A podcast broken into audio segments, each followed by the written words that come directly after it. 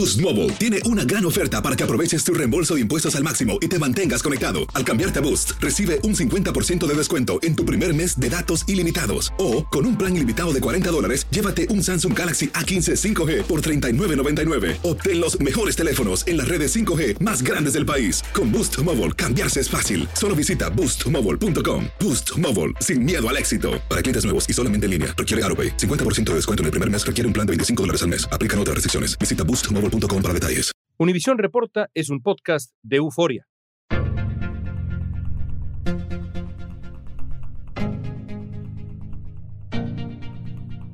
Ya han pasado más de 100 días desde que comenzó la invasión de Rusia en Ucrania y todavía no está claro cuál podría ser el desenlace del conflicto. Se pensaba que el ejército ruso se había debilitado tras enfrentar la fuerte resistencia ucraniana, pero los recientes avances en Severodonetsk y en Lysychansk muestran que Rusia sigue adelante y también abre varias interrogantes. Ya estamos viendo que Rusia está intensificando y mucho sus ataques en varias partes de Ucrania. Rusia está aumentando la ofensiva, lanzando un fuerte ataque que destruyó un centro comercial. ¿Por qué Rusia está avanzando tan rápido?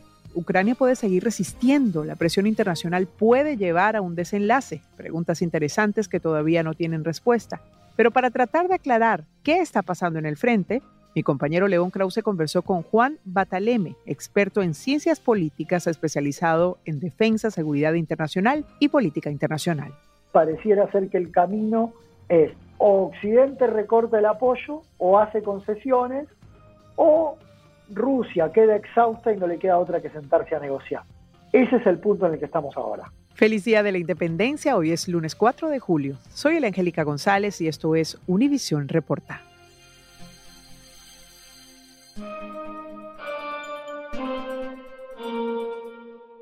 Juan, al principio de la guerra había pues prácticamente un consenso que sugería que las cosas no le habían salido a Vladimir Putin como pensaba. Con la perspectiva de la distancia, ¿estás de acuerdo? La verdad que no, no estoy de acuerdo con esa mirada, pero hay una razón por la cual no estoy de acuerdo. En primer lugar, nosotros en general hemos consumido mucha información proveniente de los servicios de inteligencia occidentales. Eso está perfecto, la mirada era que Putin iba a entrar rápido y que iba a poder tomar todo el país. Ahora, hay un detalle que se les pasó, que se les ha ido pasando a los analistas, es que si vos mirás en los primeros momentos de la guerra, Putin hace dos cuestiones. La primera es prácticamente decirle a Zelensky que se vaya del gobierno y la segunda le pide a los militares que lo derriben, que le hagan un golpe de Estado, básicamente. Entonces, a partir de ahí, y como Zelensky se quedó y los militares aceptaron defender a su país como corresponde a un Estado moderno, las cosas a Putin ciertamente que se le complicaron en el plano militar. ¿Qué es lo que hizo Rusia? Se reagrupó, juntó músculo, juntó las líneas militares, sobre todo las líneas de abastecimiento, las líneas de reaprovisionamiento, y empezó una campaña relativamente más fácil que era la campaña en el sur directamente. ¿Cuál ha sido el costo real para Rusia de esta guerra? La respuesta honesta es que no lo sabemos. Hay estimados que presentó el Wall Street Journal a través de una fuente que se llama Orix, una fuente de fuente abierta, que en realidad hace estimados de lo que puede mirar en el campo de batalla. Se habla de que aproximadamente entre 20.000 y 30.000 hombres entre muertos y heridos. El Ministerio de Defensa rusa informa 1.500 muertos hasta este momento, sabemos que esa cifra es bastante irreal. Aproximadamente se toma en cuenta de vuelta en fuente abierta unos 700 tanques, entre 500 y 600 vehículos de transporte de infantería como los BMPT. Sabemos que aproximadamente un número cercano a las 100 aeronaves rusas han caído en el combate, un costo altísimo para lo que estimábamos una maquinaria militar mucho más moderna y más efectiva de lo que realmente fue en el terreno. Dicho esto, también están las realidades del mapa. Las realidades del mapa te muestran de que Rusia lentamente y a un alto costo consolida territorio. Las cifras más recientes de la Organización de Naciones Unidas dicen que hasta ahora hay 4.731 muertes de civiles confirmadas y 5.900 heridos en Ucrania desde que comenzó la invasión. Según la Oficina del Alto Comisionado de la ONU para los Derechos Humanos, es probable que el número de muertos en Ucrania sea mayor porque el conflicto retrasa los informes sobre víctimas mortales. Y las cifras van a seguir en aumento porque los ataques como ustedes han podido ver a través de noticieros, no cesan. Estamos viendo cómo este conflicto cada día se recrudece más. No cesan de llegar a nuestra sala de redacción, de verdad, imágenes de aluviones de nuevos ataques aéreos por parte de las tropas rusas. La semana pasada, el Pentágono observó aproximadamente 600 ataques con misiles en toda Ucrania según un alto funcionario de defensa estadounidense que declaró a CNBC de forma anónima para poder compartir detalles de las evaluaciones de inteligencia. La mayoría de estos ataques alcanzaron Kiev, Lviv, Chernihiv y Odessa. Hablabas del costo humano, del costo militar. ¿Qué hay del costo económico, del costo en la arena internacional? ¿Es realmente Rusia hoy un paria internacional? Sí, para Occidente es un paria internacional. De hecho, las estimaciones que realizó, de vuelta me permito citar al Wall Street Journal, es que aproximadamente el PBI de Rusia ha caído un 35%. Golpe que por otro lado puede absorber porque es uno de los grandes proveedores de energía y porque junto con Rusia parte de la cuenta económica de este esfuerzo militar lo está pagando China al seguirle comprando energía a Rusia.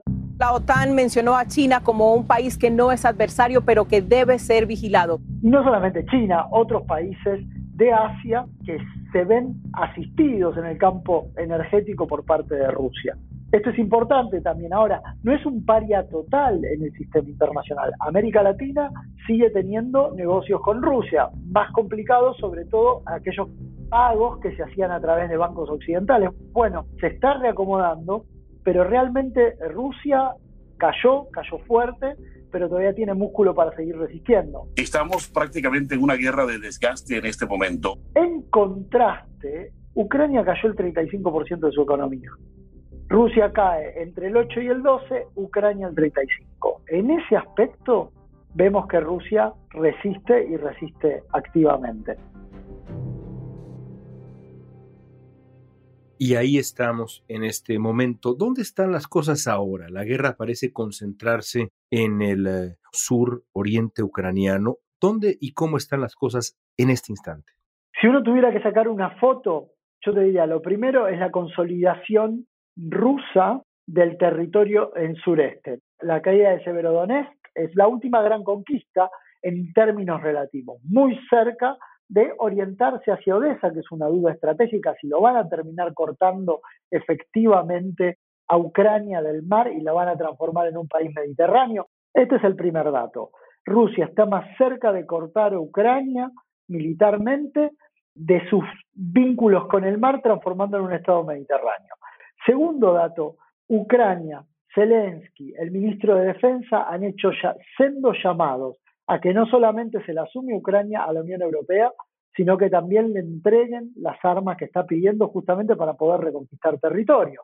Pero ahí vos tenés un problema que, como vos muy bien sabés, se traslada a Washington, D.C. ¿Qué tipo de armas darle a Ucrania? Y si las armas que se le den a Ucrania directamente de Occidente no van a ser vistos por parte de Rusia como una forma de escalada del conflicto y que el conflicto termine escalando, ¿no? Esto tiene otro problema. ¿Qué tipo de armas está pidiendo Ucrania? Ya sabemos que aviones no le van a dar, están pidiendo artillería, pues esto se ha transformado en un duelo de artillería. La artillería occidental es mucho mejor que la artillería de Rusia, sin embargo Occidente no le está entregando en cantidad la artillería que Ucrania está pidiendo. Los drones no alcanzan en cantidades tampoco, o sea, generan efectos en la guerra, pero no alcanzan para cambiar el balance militar del poder y por lo tanto, como te decía recién, desgraciadamente Ucrania no está en una situación de poder cambiar el balance de fuerza territorial y de recuperar territorio. El presidente Zelensky, obviamente preocupado, él sabe que su país no tiene la resistencia necesaria para una guerra de largo plazo.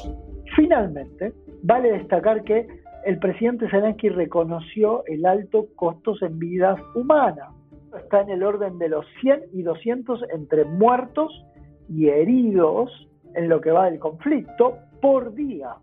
por día, con lo cual nos da una cifra de miles de combatientes, entre ellos las brigadas internacionales, que no están logrando un objetivo estratégico. Algunos dirigentes políticos occidentales, entre ellos el ex secretario de Estado de Estados Unidos, Henry Kissinger, han sugerido que la única forma de avanzar en las negociaciones para lograr la paz es que Ucrania ceda territorios a Rusia. Sin embargo, el presidente Zelensky dice que no va a cambiar ninguna parte del este de Ucrania por un acuerdo de paz. Hasta ahora el presidente ucraniano Volodymyr Zelensky ha rechazado tajantemente esa propuesta y ha criticado a aquellos que plantean ceder espacios porque se estarían poniendo los intereses de Rusia por encima de los de Ucrania. Hay voces que sugieren que la única salida realista será que Ucrania considere ceder territorio a Rusia. La cosa está de tal manera que Ucrania tiene que considerar esto seriamente. ¿Hay otra salida a esta guerra? A ver, la suerte que tenemos nosotros desde acá de poder, entre comillas, fríamente mirar el conflicto. ¿Hay otra salida? Sí hay otra salida, pero la clave en la otra salida es cómo encontrar un punto en el cual la paz resulte satisfactoria a todos los involucrados. Sin ir más lejos, la Unión Europea le brinda la perspectiva para ser miembro a Ucrania. Ahora, la pregunta que vos y yo nos hacemos es, ¿qué Ucrania? Porque Ucrania está mutilada. Ya no es la Ucrania del 2021, es la Ucrania del 2022 mutilada. Punto número uno. Punto número dos. Zelensky, lógicamente, como presidente, como líder, si vos querés, como héroe, tal como lo plantean muchas voces en Occidente, ha marcado que la victoria es retrotraer al ejército ruso a el 24 de febrero, esto es a Crimea, y recuperar todo ese territorio. Para lograr eso se necesita músculo militar, para lograr eso se necesita un involucramiento aún mayor por parte de Occidente. Las voces que claman por continuar hasta que este sentido de victoria suceda son las voces transatlánticas, son las voces de Estados Unidos, de la administración Biden, son las voces de Canadá, son las voces del propio Boris Johnson.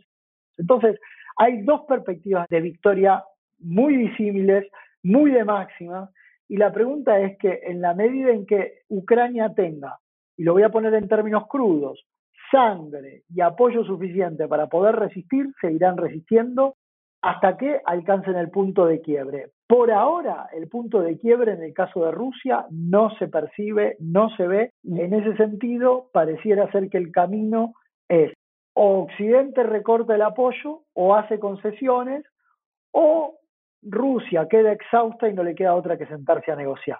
Ese es el punto en el que estamos ahora. En la reunión del G7 que se celebró hace unos días, los líderes de Estados Unidos, Alemania, Francia, Italia, Reino Unido, Japón y Canadá se comprometieron a dar más apoyo a Ucrania. Se estiman unos 29.500 millones de dólares en respaldo financiero.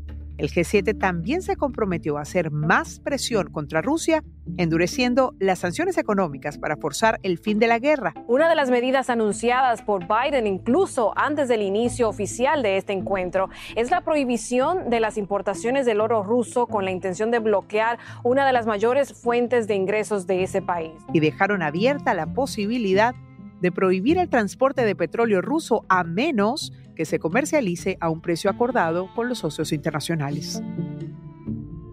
Ahora, el otro lado de esta ecuación es el G7.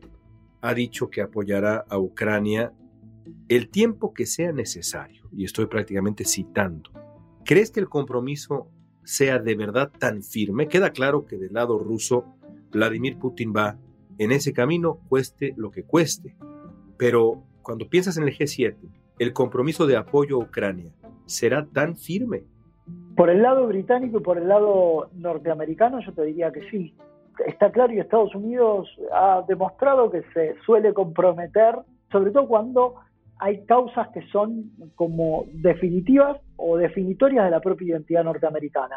Alemania y Francia es otra cosa completamente distinta. ¿Por qué? Porque los colaterales las externalidades negativas las sienten automáticamente ellos. Medvedev, que es otro de los grandes actores a mirar porque son portavoces de Putin, dicho que si hay una escalada, no se va a atacar primero a Alemania y a Francia. El primer objetivo de ataque de las fuerzas rusas va a ser Inglaterra. Esto es bien a propósito, bien para señalarle como para tratar de generar estas diferencias. El otro punto que te quiero remarcar es que el G7 fue claro.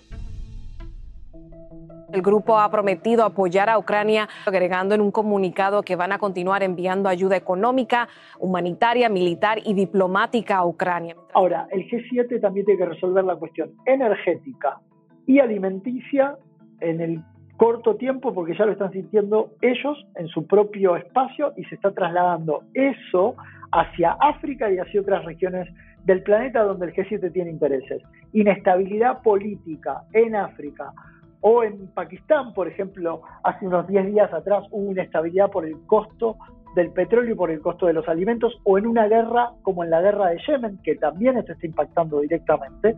Ya estamos viendo la parte económica en el mundo entero, eh, cómo el mundo está siendo afectado por la falta de granos, del cual Ucrania y también Rusia son grandes productores es bastante complejo de manejar para el G7. Entonces el G7 también está en su propio crossroad, por así decirlo. Pero cómo responder, ahí están las verdaderas diferencias.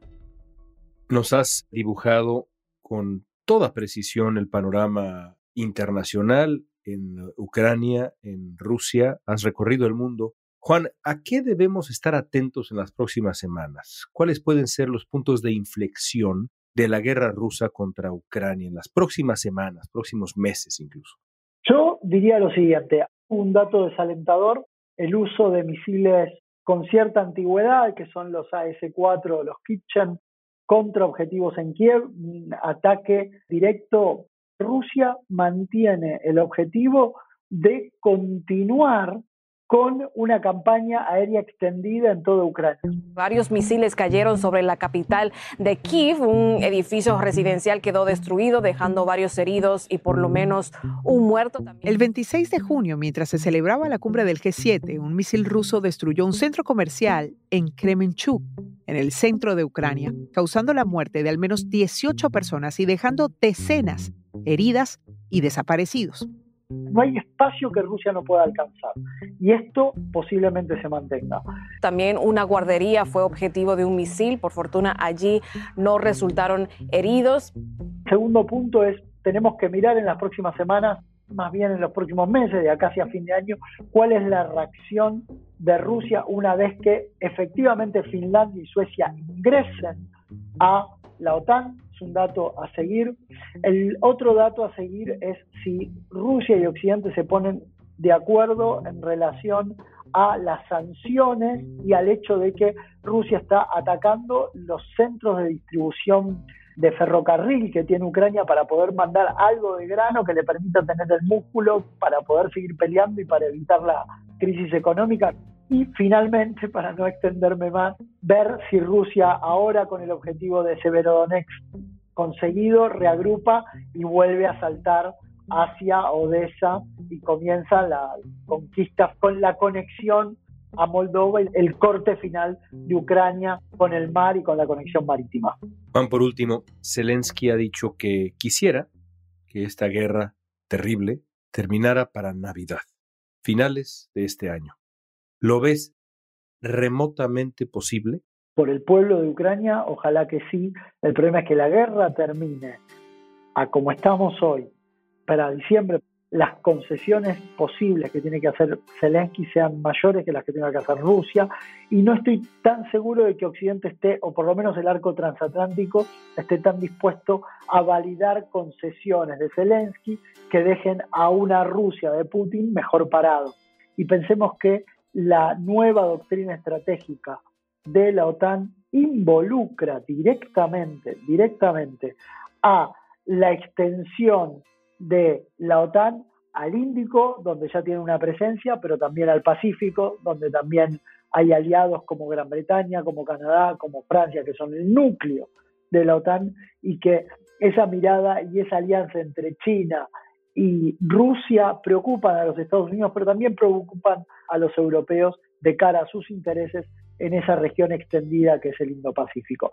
En ese sentido es que esta guerra es importante porque los chinos están mirando cómo está reaccionando Occidente por si eventualmente entre el 2035 y el 2040 ellos no tienen que pelear una guerra con Occidente. Así el mundo presente y el mundo futuro. Juan, gracias por tu tiempo, un privilegio. No, el privilegio ha sido mío, León. Gracias por esta entrevista.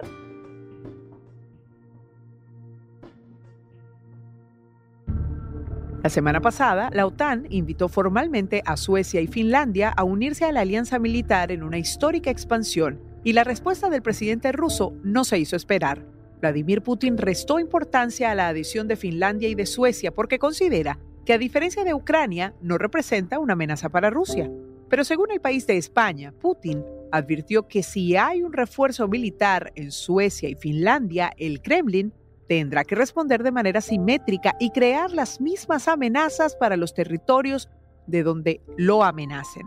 El conflicto entre Rusia y Ucrania parece ser cada vez más complejo y seguimos sin tener un posible final a la vista.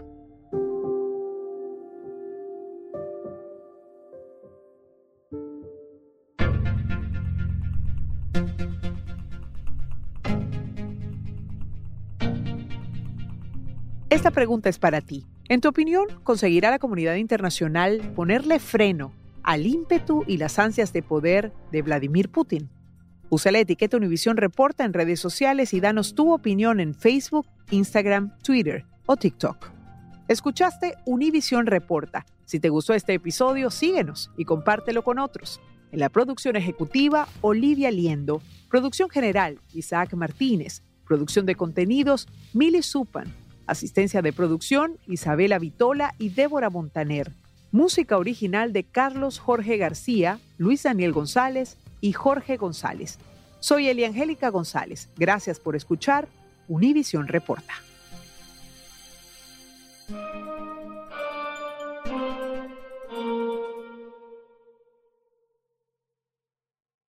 Boost Mobile tiene una gran oferta para que aproveches tu reembolso de impuestos al máximo y te mantengas conectado. Al cambiarte a Boost, recibe un 50% de descuento en tu primer mes de datos ilimitados. O, con un plan ilimitado de 40 dólares, llévate un Samsung Galaxy A15 5G por $39.99. Obtén los mejores teléfonos en las redes 5G más grandes del país. Con Boost Mobile, cambiarse es fácil. Solo visita boostmobile.com. Boost Mobile, sin miedo al éxito. Para clientes nuevos y solamente en línea, requiere AroPay. 50% de descuento en el primer mes requiere un plan de 25 dólares al mes. Aplican otras restricciones. Visita boostmobile.com para detalles.